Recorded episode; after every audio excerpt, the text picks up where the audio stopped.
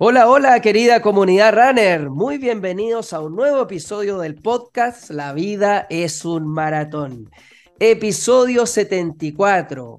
¿Qué pasó con los episodios anteriores? Bueno, hablamos mucho de las semanas previas al maratón, hablamos del proceso y tuvimos ahí nuestros race report de maratones, pero ya hay que darle este mix que yo siempre digo, cuando salimos de esta adrenalina de la competencia, es bueno aterrizar ciertos temas.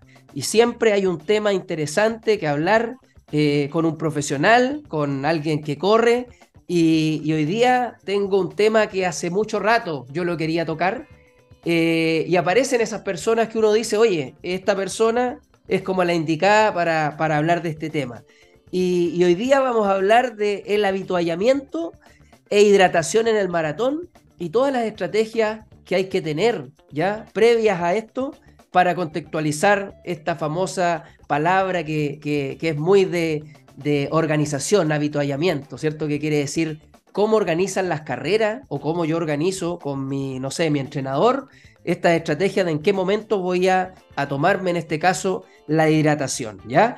Así es que para eso tengo un gran invitado de aquí de la quinta región también, específicamente de Villa Alemana, él es nutricionista, tiene 28 años, su nombre es Francisco Mateo. Eh, Francisco es eh, nutricionista de la Universidad Viña del Mar, diplomado en Fisiología del Ejercicio de la Finisterra y estudiante del Magíster en Ciencia de Salud y el Deporte de esta misma universidad. Eh, Francisco comenzó a correr el 2022 y ya tiene varias carreras en el cuerpo, 10K del Maratón de Viña, 21 kilómetros de Santiago del Maratón de Viña y eh, está ahí, al portas, como me, cuenta ahí eh, por fuera, de, que quiere obviamente llegar a la distancia reina del maratón y para eso ha ido quemando sus etapas. Él se dedica, dice, y esto es lo que me llamó mucho la atención, ayudar a los runners. Eh, es extraño encontrarse de repente algo tan específico que vaya en pro de nosotros, de nuestra comunidad. Entonces él se presenta como una persona que dice ayudar a los runners a mejorar su salud y potenciar su rendimiento a través de la nutrición. Con esa presentación, bueno, te doy la bienvenida al podcast, Francisco, ¿cómo estás? Hola Guti, muchas gracias, muy contento de estar en este espacio dedicado a runners. Qué bueno, oye, eh, gracias por aceptar la invitación.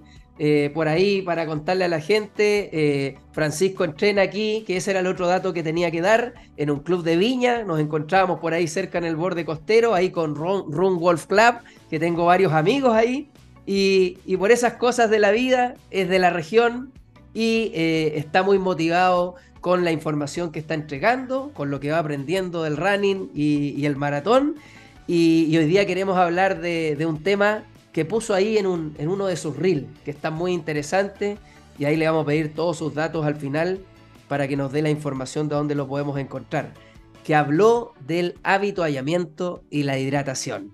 Oye, Francisco, un tema, un tema importantísimo que está más en boca ahora, que yo creo que culturalmente la gente eh, está eh, inmersa en querer educarse más cada vez más.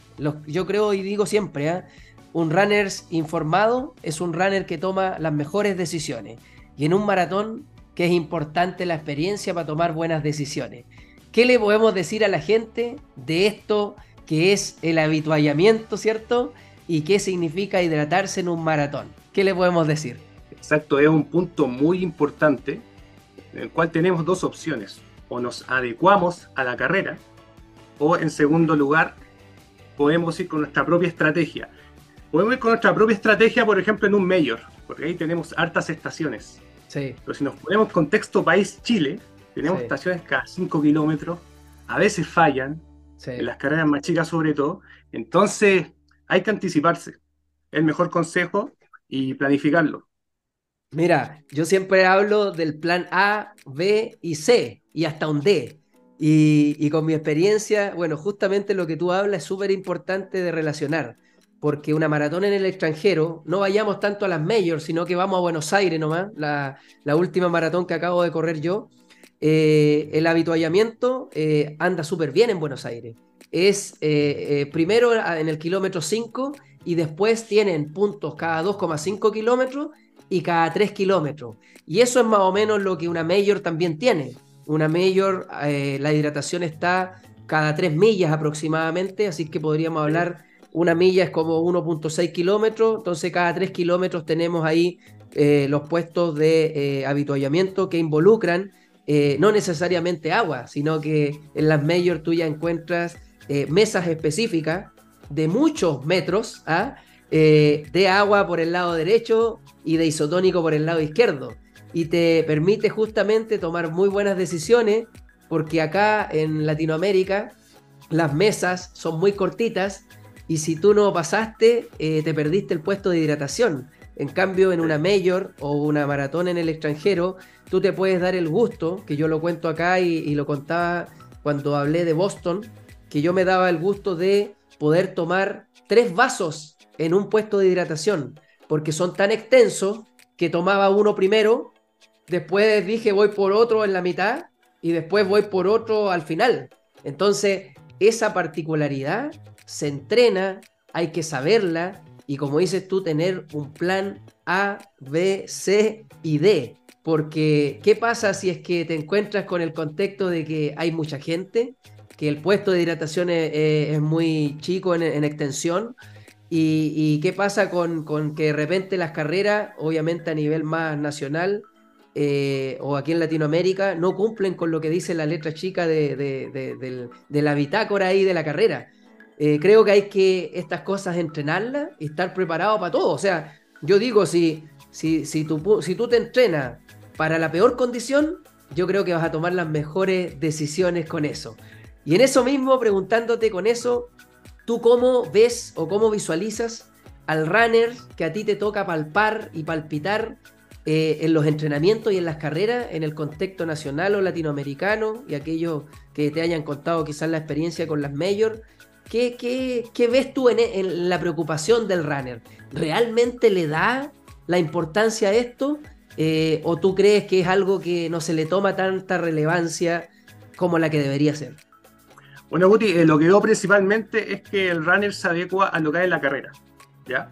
Entonces yo lo que siempre parto trabajando es ensayar de acuerdo a la carrera. Si vemos que en Viña tenemos kilómetro 5, kilómetro 8, kilómetro 11, kilómetro 16, trabajamos en base a eso. Claro. Ya si a veces hay carreras internacionales, ahí podemos jugar más. Podemos jugar más con los kilómetros y llegar a lo ideal. Perfecto. Oye, y, en relación a eso, eh, la persona que, tiene que entrenar esto y que tú sabes ya, por ejemplo, una persona te dice yo voy a correr viña y quiero preparar mi hidratación o mi estrategia de habituallamiento acá. Eh, ¿Cuáles son las estrategias o eh, las formas que tú tienes para que ellos puedan entrenarlo para llegar a ese día de la carrera bajo el contexto que te encuentres? ¿Cómo lo van entrenando? ¿Cómo, ¿Cómo van colocando los puestos? Eh, la persona en estos tiempos lleva su botellita, que eso vamos a hablar en un rato más, pero ¿es lo mismo eh, un puesto estático o un puesto móvil de hidratación? Bueno, eh, yo igual siempre recomiendo que cuando hacen los controles lleven su agua, o bien hay clubes que ponen sus propios puestos. Y muchas veces los clubes tienen esto, este punto que simulan las estaciones. Y si no, uno puede llevar su botella, lo cual es, la mejor estrategia. Y aquí, Guti, nos encontramos con dos problemas. Es la deshidratación, por una parte. ¿Qué es la deshidratación? Un estado normal de hidratación es moverse entre un 1 y 2%. O sea que si tú pesas 60 kilos, te puedes mover entre un 58,8 y 61 kilos en el día. si te pesaste en la mañana, puedes pesar distinto en la tarde. Claro. ¿Qué es la deshidratación? Es cuando ya disminuimos un 2%. O sea, menos 50, menos de 58,8 kilos en una persona de 60. ¿Qué pasa? Que cuando ya estamos en un 2% a 4% de deshidratación, perdemos rendimiento. Y eso se ve enfocado en, en, circunstancialmente en la fatiga muscular. Eh, ¿Cómo, cómo el, runner va a encontrar esa, esa sensación de deshidratación? ¿Cuáles son los primeros signos que podría alumbrar ahí para comenzar a preocuparse? Bueno, eh, lamentablemente la sed es un indicador tardío. Un indicador tardío. Entonces, a mí cuando hay un maratón, una corrida, siempre llegan preguntas, ¿cuánto debo tomar? Claro. Y para mí es muy difícil darte una cifra. porque la literatura nos dice que podemos juntar grupos de personas y todas las tasas de sudoración son distintas. Claro. ¿Qué es la tasa de, de sudoración? Es un indicador que se puede conseguir mediante el peso. Pero antes de eso, eh, ¿cómo lo podemos medir? Hay un gol estándar, que es el agua doblemente marcada, pero lamentablemente son métodos muy de laboratorio. Claro. Entonces podemos irnos a métodos que son más simples y menos costosos. No son perfectos, pero estos métodos, si se juntan, puede ser un muy buen indicador. En primer lugar está el peso.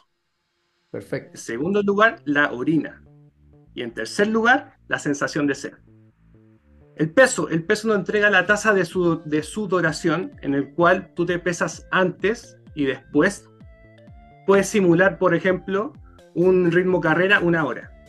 Ya, pesas antes después. Con- Contextualicémoslo en un control. Típico, eh, Sí. un maratonista dentro de sus controles, hablemos de ya, pongámosle kilómetros, en un control de 30 kilómetros. eh, pensemos en, en alguien que hace un control de 30 kilómetros en dos horas. Te pongo mi ejemplo. Yo hago un control de 30 kilómetros eh, en dos horas y, y yo peso 68 kilos. ¿Ya? Yo me he sacado esto, ¿ah? así que por eso tengo esta información.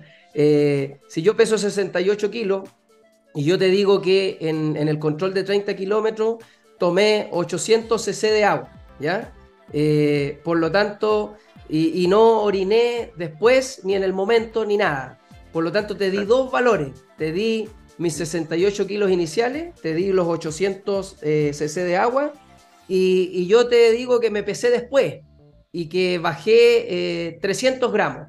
Con esos datos, ¿yo podría establecer mi tasa de sudoración desde el punto de vista clínico? Sí, sí.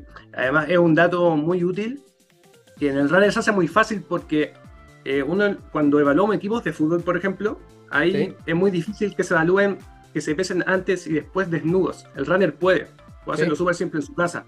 Entonces, eh, hacemos la- el, el test y eso nos da una tasa de sudoración que fluctúa generalmente entre 1 y 2 kilos en promedio. Perfecto. Eso es lo que es una persona. ¿Qué pasa? Que nunca ¿Cómo? vamos a poder compensar todo.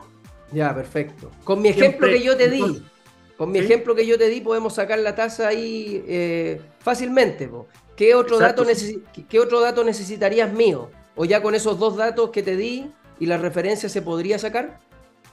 Sí, habría que contar los alimentos, por ejemplo, Ya. los geles, poder Ya. pensar el contenido, el contenido neto. ¿Ya? Em, porque es muy bueno desnudo porque mucho sudor queda en la ropa. Claro. Entonces es un sesgo que hay gente que suda mucho. Como Entonces yo, ya- un ejemplo, yo, yo subo mucho, sí, sí. Entonces, cuantificando, cuantificando el peso perdido y restándole la orina, lo que consumimos como agua y como alimento, se puede tener la tasa de sudoración y planear una estrategia que nos da el puntapié de un protocolo que podemos ir ajustando durante la etapa del, del maratón. Perfecto, o sea, no es tan complejo como uno pensaría, y como dices tú, como son cosas de laboratorio, o algunas marcas ahora que están incorporando estos test de sudoración a través de parches, ¿cierto? Eh, puede ser un, un elemento importante de considerar esta, esta parte clínica y, y cruzar los datos para, para tener una información que a ti te pueda servir para planificar la estrategia, ¿sí o no? Exacto. Además de- del peso, podemos complementarlo con la orina. Está la típica escala de Armstrong, que ¿Ya? muchas veces está pegada en las paredes, en los clubes a veces, que te muestra el color de la orina. Claro. que no tiene que ser ni muy clara ni muy oscura. Sí, Es amarillo eh, bastante claro.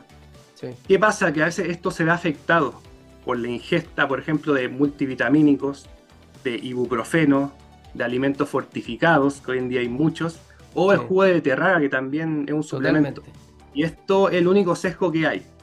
Y en nutrición deportiva ocupamos mucho la gravedad específica de la orina. Se hace con un refractómetro y nos entrega un dato que si el deportista llega hidratado. Generalmente se hace antes como sorpresa a los deportistas, Claro, para ver si claro. llegó hidratado, que es muy importante llegar hidratado al evento. Y en tercer lugar, tenemos la sensación de sed. Claro. Y aquí hay dos aspectos. Si es un ritmo de menos, eh, un trote de menos de 90 minutos en condiciones frescas, ¿Mm? sirve la sed. Pero ya eventos sobre dos horas, sobre la hora y media, Sí. eh, no son un buen indicador. si ya tienes la lengua seca y estás deshidratado. de hecho, ese es uno de, los, es uno de los tips más importantes o con los que más se queda el corredor. ¿ah? Esa sensación de sed, no te salte en ningún puesto de hidratación, aunque tú no tengas sed. Eh, ¿Ese mensajito es, bueno? ¿Lo complementarías? Em, sí, totalmente, porque em, muchas veces esperamos a estar con sed para tomar agua y no es lo más adecuado. Exacto. Bien, eh, están los parches de, de sudoración que están en Estados Unidos.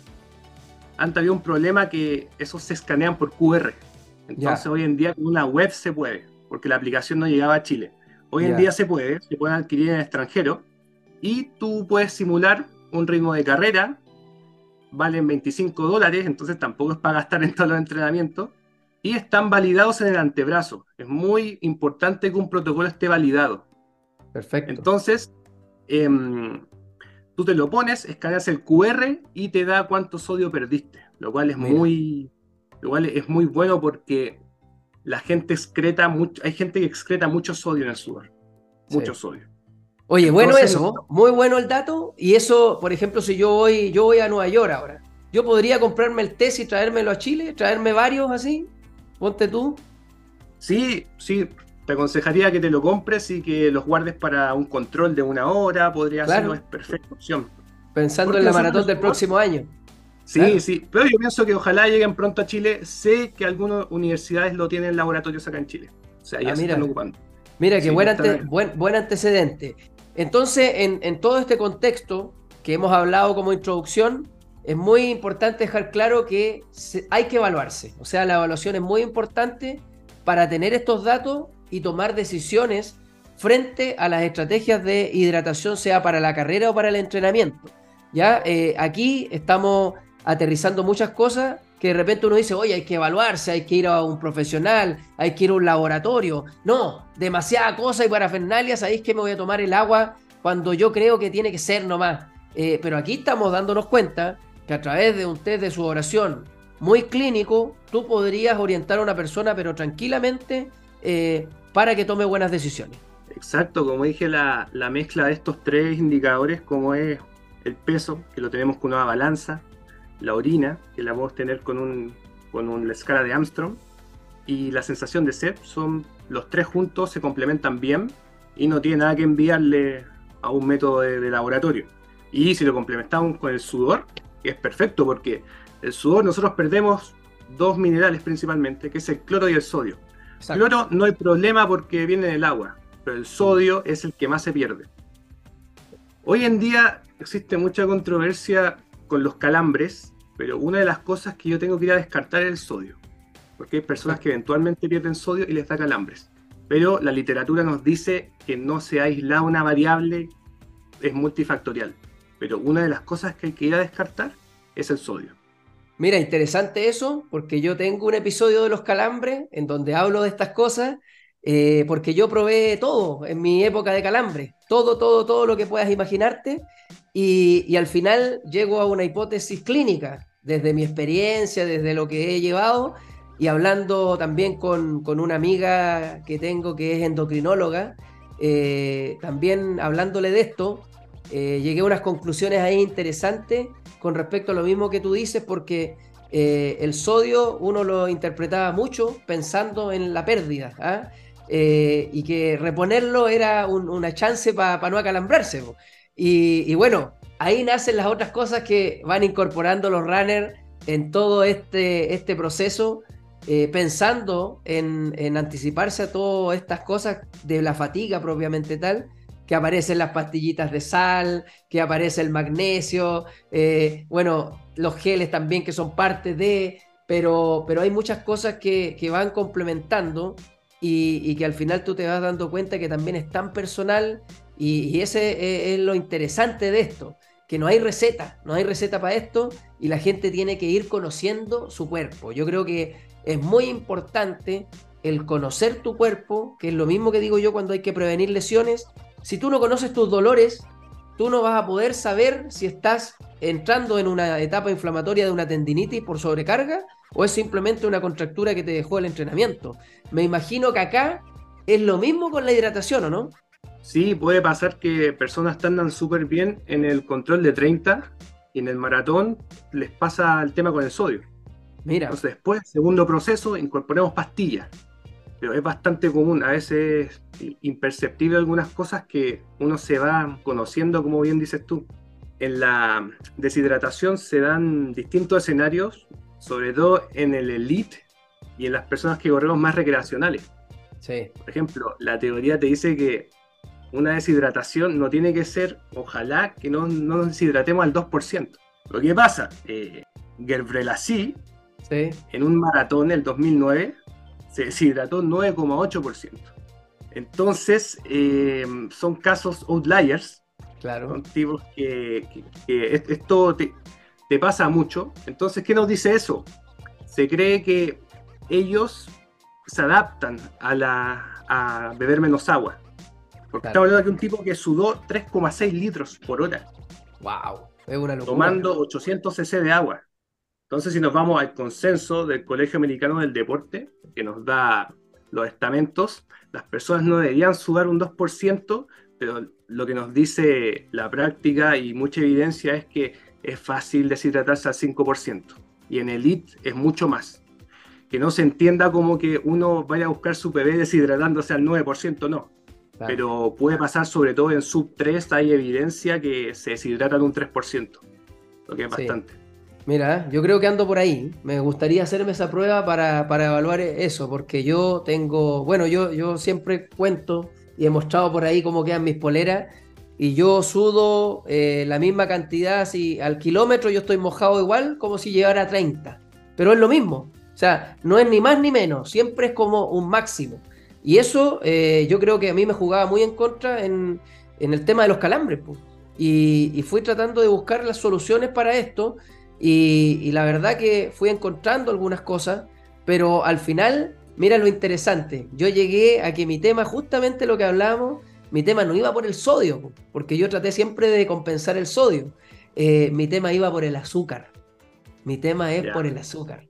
Entonces, ese es otro tema interesante ¿Qué pasa por ahí con eso? Hay gente que le sirve el isotónico hay gente que no le sirve, que prefiere agua en vez de isotónico, o algunos lo mezclan. ¿Qué opinión te da eso eh, con, la experiencia que tienes? ¿Y cómo ves a los runners con, con esta combinación de isotónico y agua? ¿Qué podrías recomendar o qué estrategia seguir de acuerdo a algún contexto? Tenemos hartas opciones hoy en día en el mercado. Tenemos Em, bueno, hay, que no le, hay gente que no le gusta isotónico. Claro, que no le gusta nomás, pero es una cosa que... Darle geles. Vamos a darle geles. Están los, los Dream Mix, que son, por ejemplo, Kipchoge corre con Dream Mix y con geles. Perfecto. Y vamos a las cantidades. Aquí nos dan los estamentos los ciclistas que ellos, como no hay un impacto mecánico, claro. están llegando a los puntos máximos de carbohidratos por hora. Sí, sí, están llegando a 120. Sí, sí, sí el runner a tener un impacto mecánico está llegando a 100. Se puede llegar con un Dream Mix. ¿Qué pasa? Que la teoría nos dice que lo más óptimo es de un 60 a 90 gramos por hora. Yo te puedo hacer una planificación Guti con 90 gramos por hora, que queda súper bonita. Pero con que tú te tomes 60 queda bien, porque a veces no alcanzamos.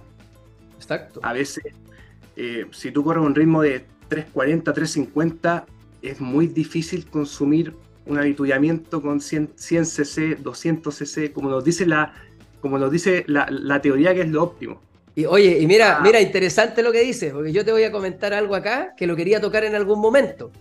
Yo con mi experiencia, yo siempre tengo mi, protocolo, 20 eh, minutos antes de comenzar, yo voy con mi gel, eh, que estoy consumiendo ahora Gu o Maurten, pero los Maurten los guardo para la carrera, pero los Gu son los que consumo habitualmente en entrenamiento. Pero lo que voy yo es que yo, eh, yo llevo 5 eh, geles, ¿ya? Y generalmente mira lo que me pasa. Yo, como el azúcar me di cuenta que me servía mucho, yo llevo una botellita de 500 cc con isotónico, que estas estas botellitas soft flash que están de moda, que hay que entrenarla, que hay que ocuparla. Yo desde hace como una, dos años diría yo la estoy ocupando y ahora las ocupo en carrera. Y, yo la, me despreocupo de repente de los puntos de hidratación y me confío en mi botella. Y lo otro es que yo cuando ya llevo 30 kilómetros, esto es conocer el cuerpo, sí, ¿ah? esto es tan personal, yo cuando ya llevo 30 kilómetros, a mí eh, el gel, yo ya como que mi sistema ya no, yo sé que no entra, yo sé que no entra el gel y a mí siempre, en estos últimos dos años, siempre me sobra uno, porque ese que yo llevo es como para el kilómetro 35, es como un SOS. Pero como yo ya sé que a esa altura, si yo consumo ese gel, no me hace bien, yo prefiero pasar con ese gel. Y mira lo curioso, yo a la altura desde el 30 en adelante, yo cambio el isotónico por agua. Pero todo lo anterior, yo consumo isotónico y no agua.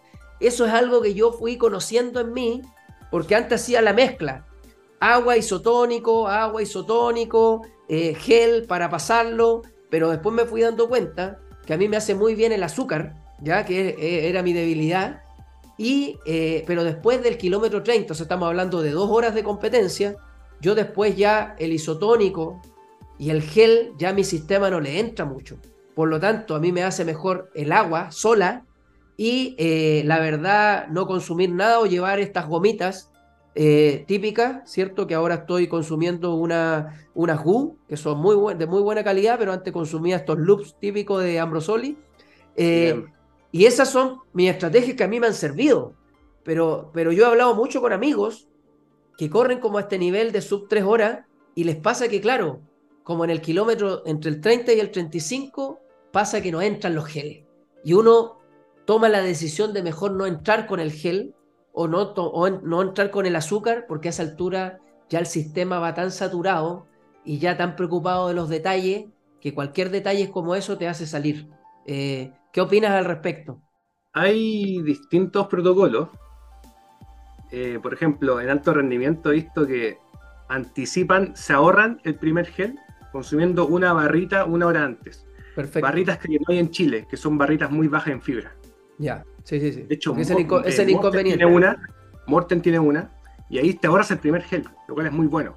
Sí. A mí me gusta partir con protocolos de a la media hora, puedes consumirlo y después cada 30 minutos. Ya. Y las gomitas son buena opción, son buena opción porque yo te tengo con dos geles por hora, 60 gramos. Claro. Y con las gomitas o la isotónica podemos llegar a 80, 90. Muy bien. 90 que dices tú. Sí, sí, sí. Sí, es, una, es una excelente opción. Y los Dream Mix, que esos son muy buenos para la gente que corre muy rápido. ¿Podrías contarle a la gente qué es un Dream Mix? así en, eh, a grandes rasgos? Digamos que el drink mix tiene electrolitos y azúcar. Ya. Incluso algunos, algunos corredores eh, echan directamente el gel con la botella en su, en su habituallamiento. Que eso te iba a preguntar. Eh, a nivel de alto rendimiento, yo veo las botellas preparadas y las botellas preparadas vienen así. Justamente ellos ya vienen disuelto en el, en, el agua, viene disuelto el, el, gel, por decirlo. Y otros pegan el gel en la botella, hablando en el alto rendimiento. ¿Lo hacen así por, lo mismo?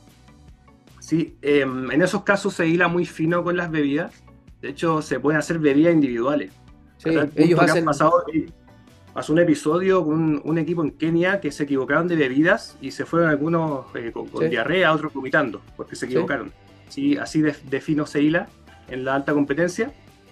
¿Y mm, qué pasa con, con, los geles? Que están los geles, podemos complementar con las gomitas o con, la isotónica. Acá hay un problema que, pasa mucho afuera, que la isotónica es distinta según la carrera. Exactamente. Tal cual. De hecho, el ejemplo de Nueva York. Yo ahora corro Nueva York. Y en Nueva York eh, hay Gatorade, pero hay Gatorade Endurance y es diferente a la que tomamos acá y hay un sabor especial que es lima limón. Y eso hay que entrenarlo. O sea, no puedo yo llegar a Nueva York y no haberme tomado una de esas antes de correr. ¿Qué opinas de eso? Exacto, eh, puede pasar que no te guste el sabor, que tengáis mala suerte y te la pasen muy helada, y hay muchos factores que te pueden dar un malestar gastrointestinal. En Berlín dan Mortem y a, veces pasa eso. En Tokio dan otra marca, en Londres también. Entonces, eh, en esos casos tenemos opciones. ¿Qué pasa acá? Que la Gatorade de acá es para todo público. ¿Qué, pasa con eso? Que no tiene el sodio que necesita. Le bajan el sodio para que sea la palatabilidad le gusta a todas las personas. Mira, Una isotónica con las cantidades adecuadas de sodio sería, no le gustaría a nadie. Claro, claro que Entonces, sí. ahí viene muy bien el drink mix, por ejemplo, que tiene buenas cantidades de sodio. Por eso que los deportistas de alto rendimiento se hacen sus propias bebidas a veces. Entonces, eh, bebida Endurance Fórmula de Gatorade, esa es una isotónica. Trae Perfecto. alta cantidad de sodio. Pero si tú te expones por primera vez corriendo, puede que te caiga mal. Ese es el Sí. problema. Entonces ahí uno se puede, se puede anticipar. Eh, están muy bien las, las botellas que tú nombraste, las soft flask, Sí. que ahí tú te puedes llevar una Gatorade desde acá. O también puede estar con pastillas de sal y agua. Eh, hay, hay, hay diversos métodos, pero es un riesgo que hay que pensarlo si correrlo o no. Mira, bien, Hay que- hay que, hay que- hay, hay que entrenarlo, no hay que llegar como todas las cosas a, probar el día de la carrera. Oye, y hablando justamente de eso, tú tocaste ahí el tema eh, del sodio, que hablamos harto.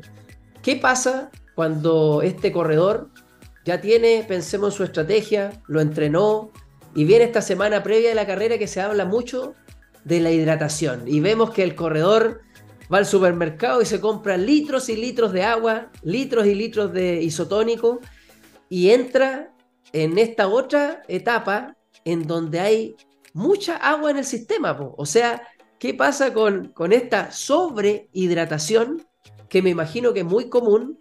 Y eso genera esto que has hablado tú, cuando hablamos de la hiponatremia, ¿cierto? Que, que lo hablaste por ahí en un Reels. ¿Qué le podrías decir a la gente con respecto a eso y por qué es tan importante planificar esa semana previa de carrera a estas cosas? Bueno, em, ¿qué pasa con, la, con los tipos de bebida? Se las, las podemos clasificar por osmolaridad. Entonces, antes corresponde a una bebida hipotónica, que es el agua.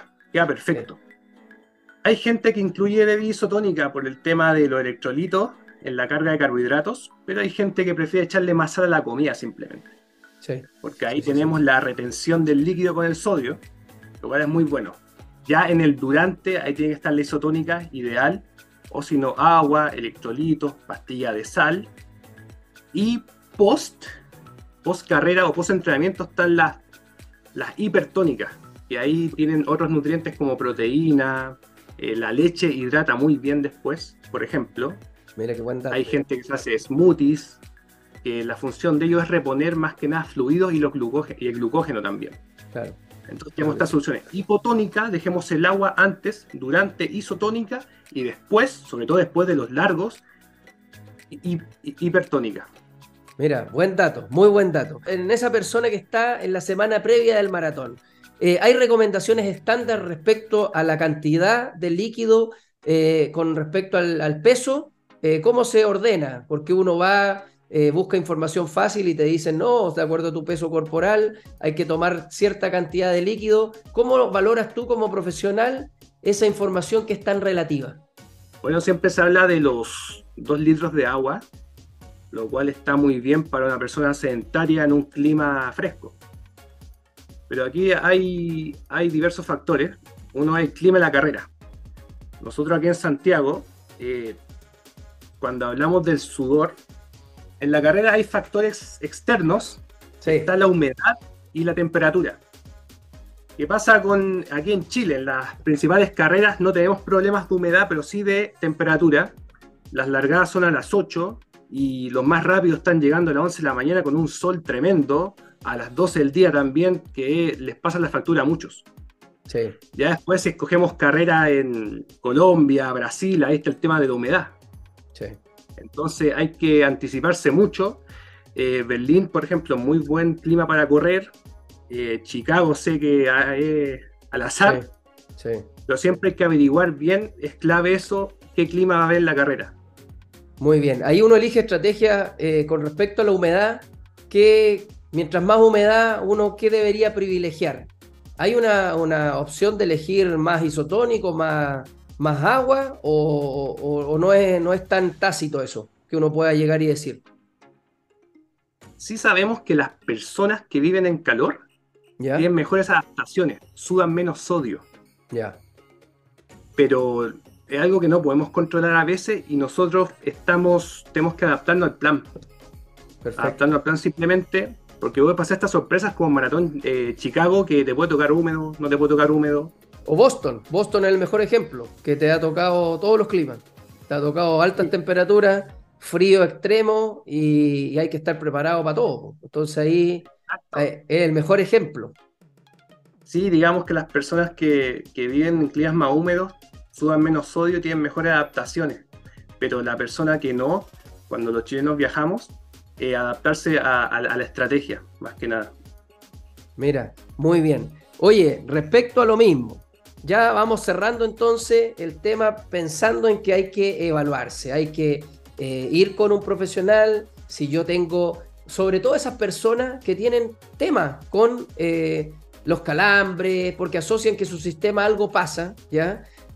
falta de energía, eh, en los fondos algo pasa con respecto a, sobre todo pasa algo con, el tema energético, ¿cierto? Cuando uno termina un fondo, yo siempre digo, tú tienes que terminar tu fondito de dos horas, dos horas y media, tres horas, y la idea es que tú quedes con la sensación de que pues, vas a poder seguir corriendo 12 kilómetros más.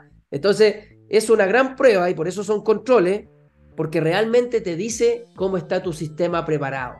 Ahí es donde vienen las inquietudes, ahí es donde vienen las inseguridades y, cuando la gente llega sin energía, empieza a pensar y a decir, ¿por qué me faltará esta energía? ¿Por falta de preparación física? ¿Por falta de volumen de entrenamiento? ¿Por falta de adaptaciones fisiológicas en los entrenamientos? ¿O pasa algo con la alimentación o con la hidratación? Esas son como las cosas que pasan. Eh, para que la persona eh, haga un clic y diga, ¿sabes qué? Lo mío puede ir por el camino de la nutrición. ¿Qué cosas podría eh, detectar la persona para que tome esa información? Y por ejemplo, después de un control lo asocia que es un problema que tiene que ver con la nutrición y con la hidratación y diga, ¿sabéis qué? Voy a tener que llamar a Francisco, pedirle una hora para que me asesore. En primer lugar, partir con la carga de carbohidratos, que podemos partir tres días antes, dos días antes, pero es clave. Supercompensar estos depósitos de glucógeno que nos van a ser de gran ayuda, sobre todo los primeros 90 minutos. Un tema muy importante es la intensidad. ¿Qué pasa? Tú puedes salir a buscar tu carrera a un ritmo más rápido, pero muchas veces esa hazaña está al borde del fracaso, que te fundas. Totalmente. Que te agotes más fácilmente de, de glucógeno. Por eso es que en este deporte los maratonistas que mejor les va son los que tienen más edad. Porque saben cuándo agotar el saben, saben cuándo aumentar su intensidad. Eso es muy importante. Entonces, si yo salgo una intensidad que no puedo sostener, me voy a agotar antes. ¿Y qué me va a pasar? me voy a, voy a consumir un gel y voy a sentir que me pegó muy rápido. Eso es un mal indicador. Porque dice que ya está con la, con la, la glicemia te, te ha bajado mucho. Entonces, cuidar la intensidad, por una parte, y mantener el plan de carrera, en, digamos, el de los geles, que es 60 a 90 gramos por hora.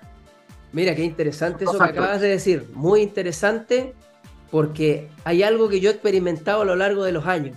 ¿Y qué me pasaba cuando tenía menos experiencia? Justamente lo que dices tú, que es clave eso.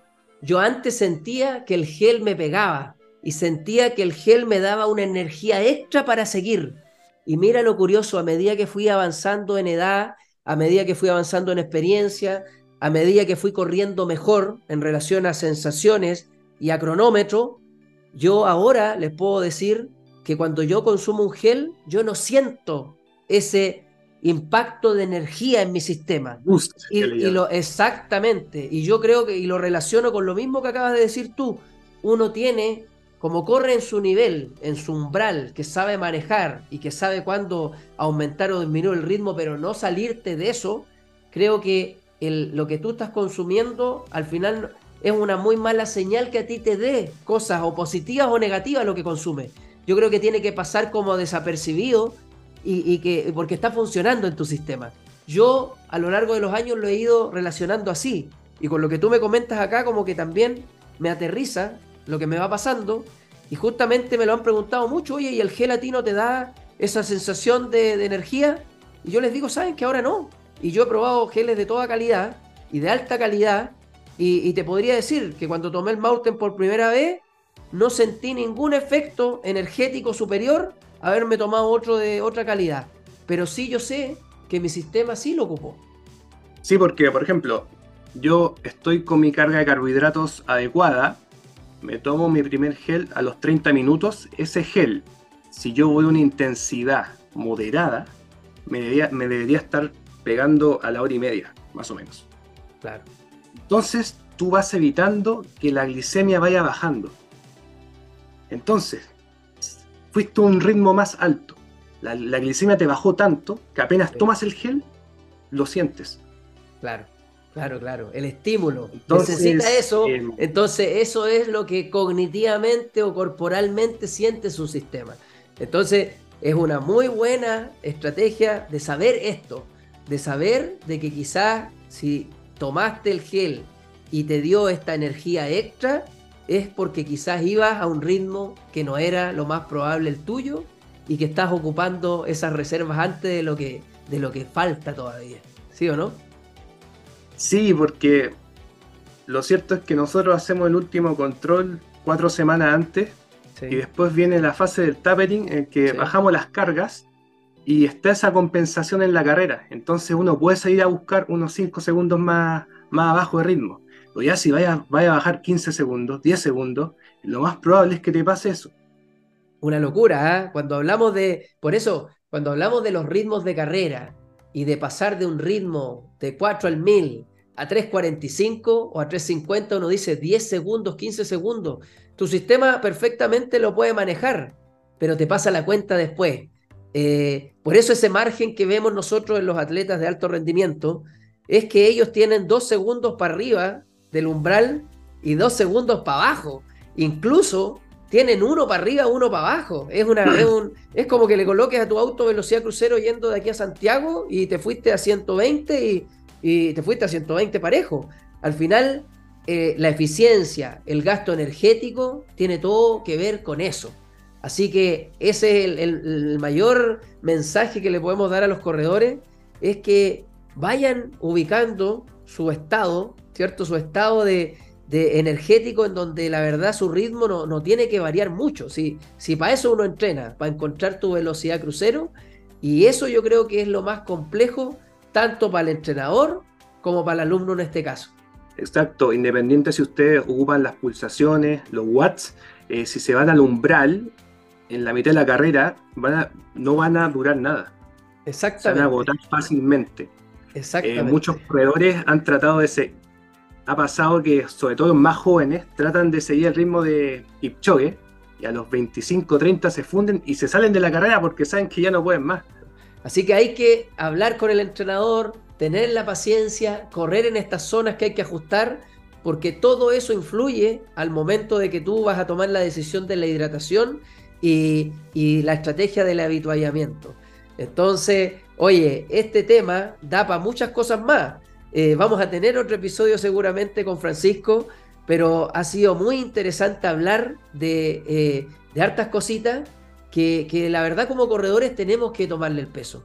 Muchas veces a esto se le, se le quita valor, se le quita valor y se piensa más en el ritmo de carrera, en la distancia, en la cantidad de tiempo que estoy corriendo, pero la estrategia de la alimentación es fundamental porque ahí está la performance, ahí está el rendimiento, ahí está el cómo quedas post carrera cuando hablamos de esa subida, bajada de escalera post maratón, eh, claro, uno dice, oye, yo no puedo subir escalera, no puedo bajar escalera, eh, más allá de que sea una buena o mala señal, yo creo que habla también de, tu performance. Y mientras tú mejor vas corriendo, mientras mejor vas tomando decisiones, el cuerpo humano tiene que quedar menos dañado.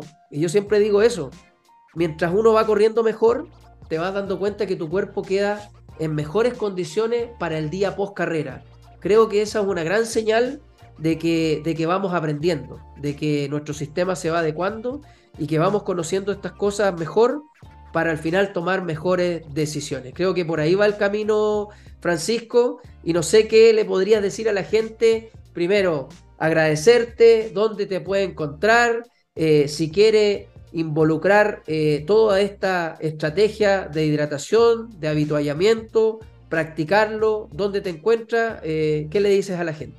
En las redes sociales me pueden encontrar como nutricionista.endurance o en franciscomateo.com con dos T. Y mensajes que se lleven a casa.